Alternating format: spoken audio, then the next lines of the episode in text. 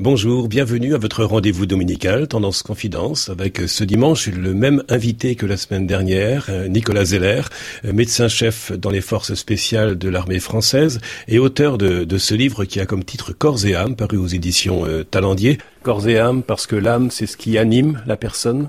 Oui, c'est la même racine étymologique, anima, animus, l'animation. Cette âme, finalement, c'est cette part la plus secrète, la plus intime de nous-mêmes, qui nous permet d'aimer. Aimer, ça veut dire finalement être capable d'entrer en contact avec l'autre. C'est une force créatrice.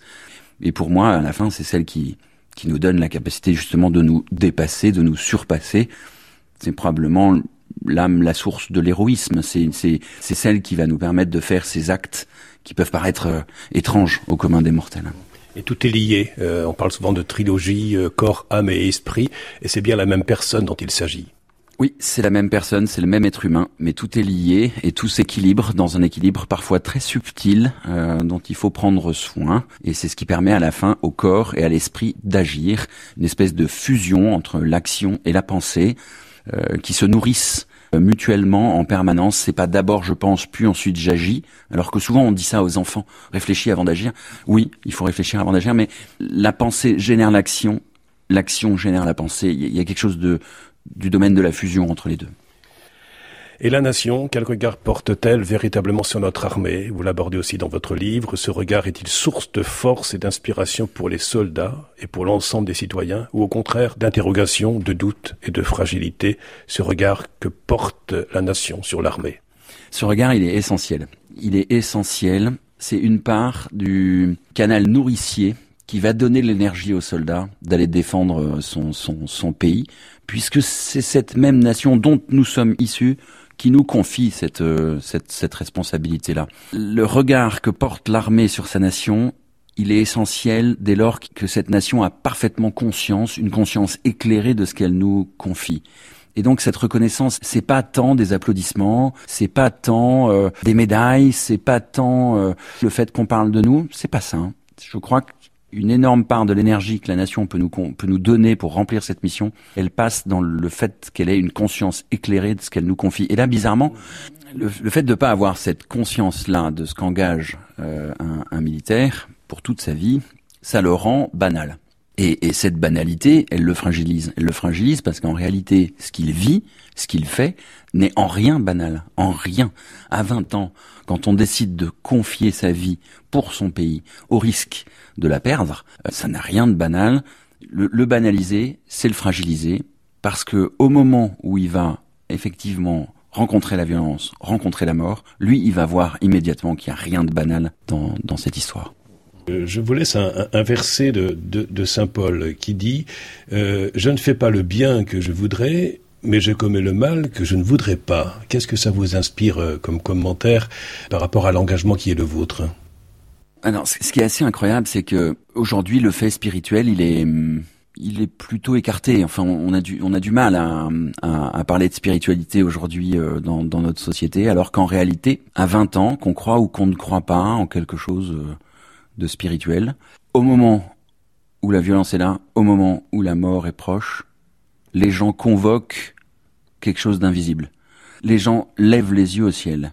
J'ai dit une fois, je sais plus quand, que c'était pas pour regarder s'il faisait beau. Et effectivement, c'est pas pour regarder s'il faisait beau, parce que l'homme se rend compte à cet instant-là qu'il est tout petit, dans une société qui veut tout expliquer, tout comprendre, tout calculer, tout maîtriser. Il y a une part d'abandon. Et dans le monde de la guerre, vous l'écrivez, la transcendance doit permettre de nous poser davantage la question du prix de la vie que celui de la mort. Oui, parce qu'en réalité, quand on fait ce métier-là, souvent on dit qu'un soldat est mort au combat, qu'il a donné sa vie. Il a donné sa vie, les gens traduisent ça, il est mort. Aussi triste que ça puisse paraître, c'est que en réalité, il a donné toute sa vie préalablement. Dès lors qu'on prend conscience du caractère de la finitude d'une vie et qu'on n'est pas effrayé par cette hypothèse, bizarrement la vie prend une autre saveur. finalement, le, le fait de se rendre compte que oui, c'est possible, que ça s'arrête, et, ben on se dit tiens, je vais faire quelque chose de cette vie. Et, selon vous, Nicolas Zeller, lorsque vous côtoyez cette, cette fragilité, vous constatez de fait que euh, lorsque la personne se trouve marquée par une fragilité, le regard sur la vie change inévitablement. Inévitablement, parce qu'on prend conscience de la fin possible de cette vie et que naturellement, cette conscience-là, cette prise de conscience nous fait orienter notre vie vers quelque chose de plus de plus grand, de plus dense, un rapport à la joie et à la tristesse qui est différent. Je pense que le, prisme de lecture de la vie évolue dès lors qu'on prend euh, cette, conscience-là. Et cette notion de la fragilité que vous abordez euh, me fait repenser à une citation du professeur Bernard qui dit ⁇ Quand on ne peut plus ajouter de jour à la vie, ajoutons de la vie à l'instant euh, Que pensez-vous de cette citation, vous qui êtes médecin-chef dans les forces spéciales françaises? En fait, derrière cette question, je crois qu'il y a l'articulation entre le passé, le présent et le futur. Aujourd'hui, on a tendance à vouloir jouir de l'instant présent sans avoir conscience de ce qui nous a été transmis par le passé et sans se mettre en mouvement pour orienter notre futur. Finalement, prendre conscience de la finitude de la vie, c'est articuler le passé, le présent et le futur, qui sont trois instants différents, mais qui s'articulent les uns avec les autres, qui sont en permanence en mouvement. Et vous écrivez La mort nous oblige à vivre et à placer cette vie au-dessus de tout. C'est cela la finalité de la vie, la joie de vivre. La transcendance nous montre que nous sommes faits pour le bonheur. La joie que nous exprimons est le principal signe visible de ce bonheur. Elle nous pousse à regarder en haut et à explorer nos désirs plutôt que nos envies et nos plaisirs la joie, voilà, je pense que la joie c'est le meilleur symptôme d'une vie orientée. C'est ce qui se lit, je crois, au coin des yeux quand les gens sourient. Voilà, c'est les rides, les rides de la joie. À partir du moment où les gens sont joyeux, effectivement, ils vont aller, euh, ils vont aller puiser leur énergie dans autre chose que que cet instant présent, que cette jouissance, que ce plaisir. Et ils vont être dans l'être bien plutôt que dans le, le bien-être. Mais comment donner une présence à l'absence lorsque la personne euh, qui plus est aimée n'est plus présente physiquement? Est-ce qu'on peut continuer à la faire vivre? Est-ce qu'on peut continuer à la faire vivre d'une autre façon? Est-ce qu'on peut convoquer son souvenir d'une autre façon et quelque part poursuivre cette vie? Elle a un sens, cette vie. Elle est féconde. Elle a donné du fruit. Euh, finalement, c'est à nous de, nous nourrir de ce fruit, et c'est en ça qu'on les fait vivre. Et c'est en ça que euh, la, vie dépasse le simple cadre euh, terrestre, contenu, clos qu'on connaît qu'est-ce que je dois dire à cette famille dont, dont le fils est blessé ou, le fils est mort ou le soldat est mort au combat euh, Qu'est-ce que je dois dire?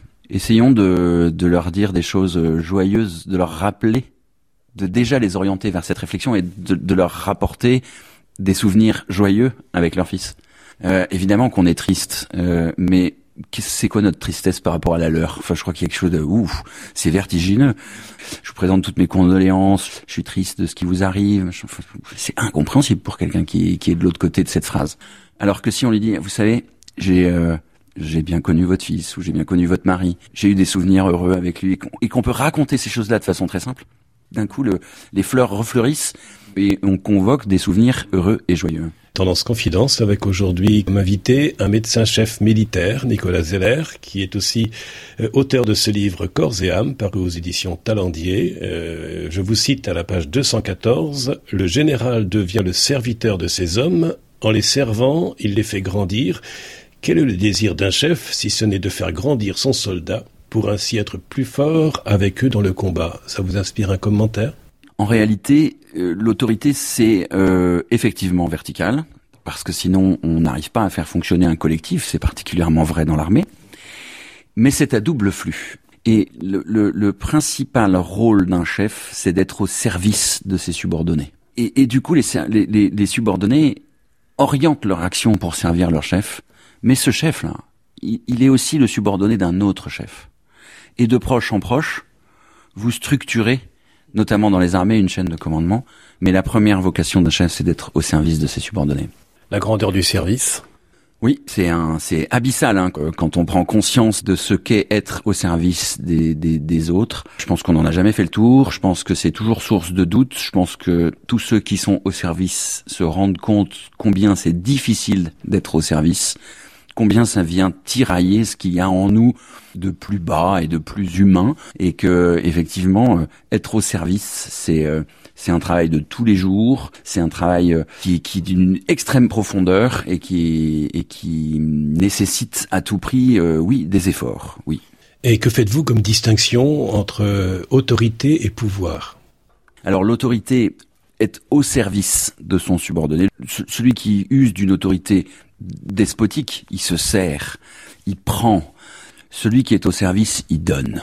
Voilà. Il y a, il y a quelque chose entre le pouvoir et, et, et le, le, le, service qui, qui s'oriente pas de la même façon. Euh, on donne et on recevra autre chose sous une autre forme qu'on n'a pas du tout calculée probablement d'ailleurs et qui nous surprendra. Et l'autre, il se sert, il prend. Quand on vient dans les armées, on y vient pour servir et pas pour se servir. Et ce que vous nous dites là euh, peut nous apparaître exigeant et nécessite du courage pour s'y tenir. Ce qui est génial avec le courage, c'est qu'on ne naît pas courageux. Euh, c'est pas déterminé génétiquement. Il y a derrière le courage la notion de la volonté, et donc derrière la question de la volonté, la question de qu'est-ce que je désire. Et, c'est pour ça que ces deux choses-là sont, sont, sont articulées. Si on est dans le plaisir, la jouissance et qu'on prend, on n'est pas dans le don et le service, et donc on ne peut pas avoir des désirs, et donc on ne peut pas être en mouvement, faire des choix, et, à la fin c'est extrêmement compliqué d'être courageux parce qu'on va être taraudé par la peur et les remords. Et j'imagine que cela nécessite du courage. Quelle vérité dire aux malades euh, Il y a que l'homme pour se poser cette question-là finalement. Euh, quand on est euh, dans cette intimité, dans ce rapport très intime euh, qui unit un, médecin et un malade ou un blessé, les vérités se, se lisent, les vérités se, se, traduisent par des gestes, par une attention particulière, par des mots aussi bien sûr, mais il faut aussi trouver le temps de dire les vérités. Il y a un temps pour les dire, un temps pour euh, ne pas les dire aussi. Euh, pour réussir à trouver l'alchimie dans, dans cet espace-là, euh, il faut bien connaître les gens, il faut que les gens nous connaissent, il faut avoir créé cette relation. Et puis, et puis la vérité se, se dit et se vit naturellement. Est-ce que ça serait la vérité que le patient, que le malade est capable d'entendre dans l'état où il se trouve? Oui, c'est ça, c'est la vérité qu'il est capable d'entendre au moment où il est capable de l'apercevoir, au moment où elle fera sens pour lui. En tout cas, je crois que ce qui est essentiel pour les médecins, c'est pas de se sentir détenteur, dépositaire de la vérité et du savoir.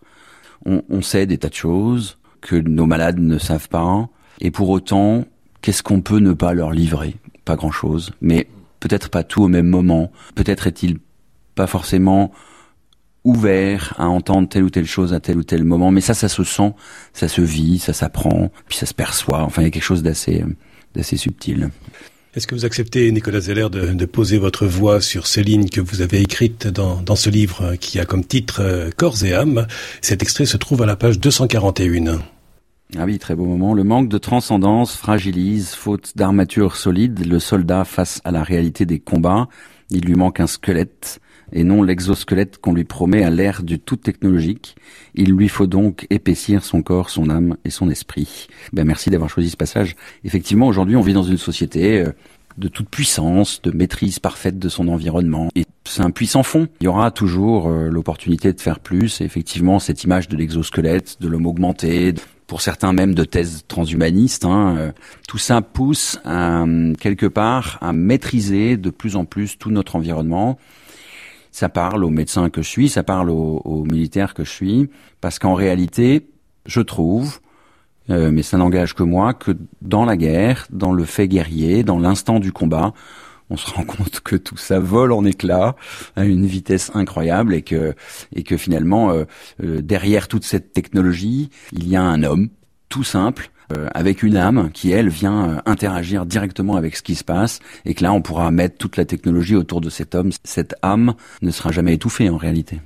Je vous livre cette euh, autre citation. Jacques Sauvé, déporté à Dachau pour fait de résistance, écrivait « Vivre comme des vivants pour aider les mourants à mourir comme des vivants ». Oui, s'il y a bien quelqu'un qui doit vivre comme un vivant, euh, c'est le le militaire et, et, son médecin au passage, parce que euh, effectivement on, on, on, peut faire prendre conscience à nos à nos soldats, mais c'est valable pour encore une fois toutes les formes d'engagement euh, vocationnel. L'essentiel n'est pas ce qu'on va y perdre, mais ce qu'on va y donner. L'essentiel est ce qu'on en recevra, mais qu'on ne perçoit pas au moment où on fait ses choix, et que ce choix-là, il se fait en pleine conscience et il se fait euh, de façon totalement euh, désintéressée et qu'il permet, dès lors qu'on a compris ça, de vivre au sens profond du terme, non pas survivre ou euh, espérer vivre ou, tout ce que vous voulez comme autre artifice, juste vivre. Et au terme de ces deux émissions, Nicolas Zeller, quel est ce message que vous souhaitez adresser aux auditeurs de Tendance Ouest? Je dirais aux jeunes de ne pas avoir peur de s'engager et d'y orienter toute leur vie, de mettre en gage leur vie, de faire ce choix libre euh, de se mettre au service, quelle que soit la forme de service, quelle que soit la forme d'engagement, qu'il soit militaire ou civil dans le monde de l'entreprise, dans, le, le, monde des grandes vocations, l'éducation, la vocation des ordres, la vocation de la justice, la vocation de l'enseignement et la vocation médicale allez-y pleinement, vivez pleinement ces vocations, engagez-vous. Vous êtes dans une génération qui a d'énormes qualités, qui sait s'engager, qui n'a pas peur d'affirmer des convictions. Vous avez cette qualité-là, usez-en pour, euh, pour vous engager. Et que direz-vous à Dieu au soir de cette vie terrestre et, au matin d'une vie céleste, Nicolas Zeller? J'en sais strictement rien, mais là, comme ça, spontanément, j'aurais tendance à lui dire merci. Et la question que vous aimeriez lui poser après ce que vos yeux, vos oreilles auront entendu et vos yeux vus Comment vont ceux qui sont partis? Merci beaucoup Nicolas Zeller pour euh, ces confidences accordées à ce micro de, de Tendance Ouest. Merci.